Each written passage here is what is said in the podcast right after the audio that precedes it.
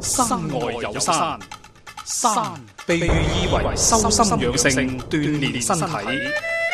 玄學涵蓋時空宇宙嘅萬事萬物，世間萬象自有其時色。敬在羊城，蘇敬路文。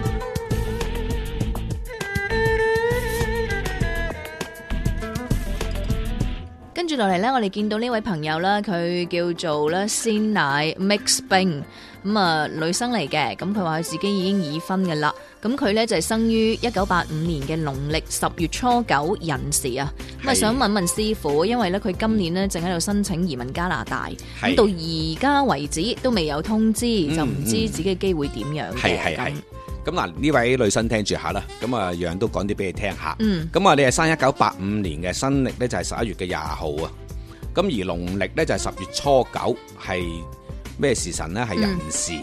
係個人時係代表驛馬時辰嚟嘅。哦，咁原來佢成個八字裏邊係水旺、嗯啊，第二排喺第二位咧就係木強啦。嗯咁啊、火啊土啊都比較弱啲嘅，咁唯獨唔見咗金。係咁嗱，原來咧金就可以生水，雖然話呢個八字身強咧就唔需要金嚟生水啦。嗯咁、但係咧，原來八字好得意嘅，你冇咗嗰樣嘢，唔理係忌神或者用神你都都想好，嘅係嘛？係需要呢樣嘢嘅，因為嗯話明母親生扶我哋嗰樣嘢嘅自身嗰樣嘢咧，就一生人係好憑自己。嗯咁即是話，好似今時今日話我申請出國啊，啊下下都可能要自己親力親為去跑嘅，嗯，啊啊揾個人幫下手都係越幫越忙嗰啲嘅，啊越咁而家有中介噶嘛？啊，有中介都嗱啊呢樣嘢講得好啱啊！有中介，本來我俾咗咁多錢你，你同我搞掂晒係啦啦，兄弟係咪嗯？總唔知你幾時去，咁我買張機票就走又係㗎啦，嗯係咪嗯？咁原來呢啲命咧就唔係嘅。哦，啊，你委委託咗人咧，你過嚟啦，唔該啊，你又督翻個幾個名，一陣間啊又你自己去邊度邊度領事館領多幾個證啦咁，唉，煩到你不得了。嗯咁樣樣，咁但係呢個八字要留意幾樣嘢，我講多啲嘢俾你知下先得。咁、原來你而家行嘅運呢，就係、行到咩運呢？就係從二十七歲開始至到你嘅三十六歲呢十年裏邊呢，就行緊庚寅運，即係而家行緊啦。係咁呢個運呢，就行緊驛馬，嗯甚至係食傷運。咁原來行驛馬食傷，通常我哋講就話更加好心急，好想係向外發展或者係走嘅。係咁的而且確係好容易走嘅，嗯但係佢原先個八字裏邊呢，就要好謹慎啦，因為響佢八字裏面佢係丁亥月就癸亥日，嗯原來亥亥刑嘅，原來我哋講就話刑動陽刃啊，咁一旦刑動陽刃呢，出外有風險有血光嘅。啊咁所以呢啲命呢，你要留意。第之前呢，細個嘅時候睇下出外啊，或者係行街啊，或者係誒誒游水啊，睇下有冇曾經差啲有啲事情要發生過。咁如果發生過哦咁如咧果，發生過呢，就相對嚟講好啲；如果冇發生過嘅話呢，你呢次去嘅話，你都好謹慎嘅。嗯即係雖然唔會話話跌咗落嚟部飛機，咁、嗯但係呢，我哋講就話呢，最重要都係話點樣樣呢？一例如就話要跟足下啦，咩嗯叫跟足下呢？可能親自去到嗰度誒批證嗰度，因為我我我啊誒未人想去出國啊，未識辦呢啲嘢。嗯咁啊點啊？你睇下去邊度辦證嗰度嚟追追去，或者係睇下佢曾經我講過一個案例就話，哦，人家嗰份單咧攝咗喺個櫃桶旁邊啊，批睇唔到係明明批咗佢唔見你啊，即係佢個話官睇唔到。係啦， 人人都走晒係度，唯獨佢走唔甩咁，咁、嗯所以你又要去下，咁仲有一樣嘢就話要睇下去邊個方位。嗯咁啊，因為佢個八字成個八字行得好凄涼。咁如果你呢啲命呢，去美國啊、加拿大咯啊、嗯英國啊呢啲命去咗，你揾食好難啊！哦，就唔係嗰個國家唔掂或者係點回事。就算你嗰度好多親戚啊，嗰度好有錢嘅人等住你去俾嘢你做都好，因為呢個八字忌水忌得好凄涼。哦，係咁，所以咧喺呢條命裏邊咧，要留意幾樣嘢，特別我要話一話你感情方面嘅嘢，因為咧要如果一旦應親呢樣嘢咧，真係之前嘅嘢你要睇住行啦。咁啊喺八字裏邊睇翻佢嘅呼聲咧，因為佢之前都講過話，喂，我結咗婚啦，兄弟。嗯咁呢個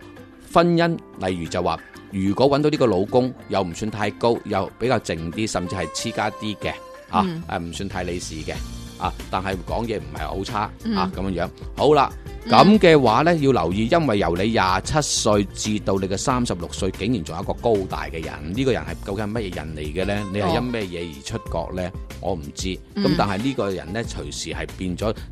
你。他朝日嘅係另一半嚟嘅，咁哦啊，你一定即係一個比較 睇住高大嘅人，成為你係啦他即係另外他招嘅嗰個人。因為點解？因為喺佢呢個八字裏邊咧，佢另一半都算好就佢嘅嗯，嚇。啊咁、但係咧就係緣分薄啲嘅啫哦，啊。原來就就唔等於一定好好。係，我可能我唔出聲，嗯你中意點就點啦。係咯啊係咯你你咁犀利，啊我得咁犀利，係嘛 咁由得你啦。咁但係如果你真係咁嘅，嗱，因為佢個八字佢自己坐陽印嘅，嗯雙重陽印嘅人咧，其實呢啲我哋叫招積妹嚟嗯，嘅，啊，即係叻女嘅，甚至講嘢一啪啪嘅，有條有理嘅。嗯，啊，因為點解佢木啊，佢佢木啊代表食傷，食傷坐龍咧，通常講嘢係犀利嘅。嗯，咁仲要行緊呢個運，咁而家咧要留意啊！反正一句講，如果呢個八字申請過去澳洲，哦，咁啊相對嚟講着數啲。嗯，啊，申請去誒、呃新加坡啊，反而會着數啲嗯。即係南面嘅都係，係咁啊，誒南美啦，咁樣呢冇係啊，問咁題啊啊唔係，千祈唔好南美，南美 嗰度好多嗰啲唔知啊咩咩蟲啊，嗰次睇到電視講。嗯咁啊要注意啲嚇。咁啊，反正咧就誒、呃都好講究嘅。其實咧嗱，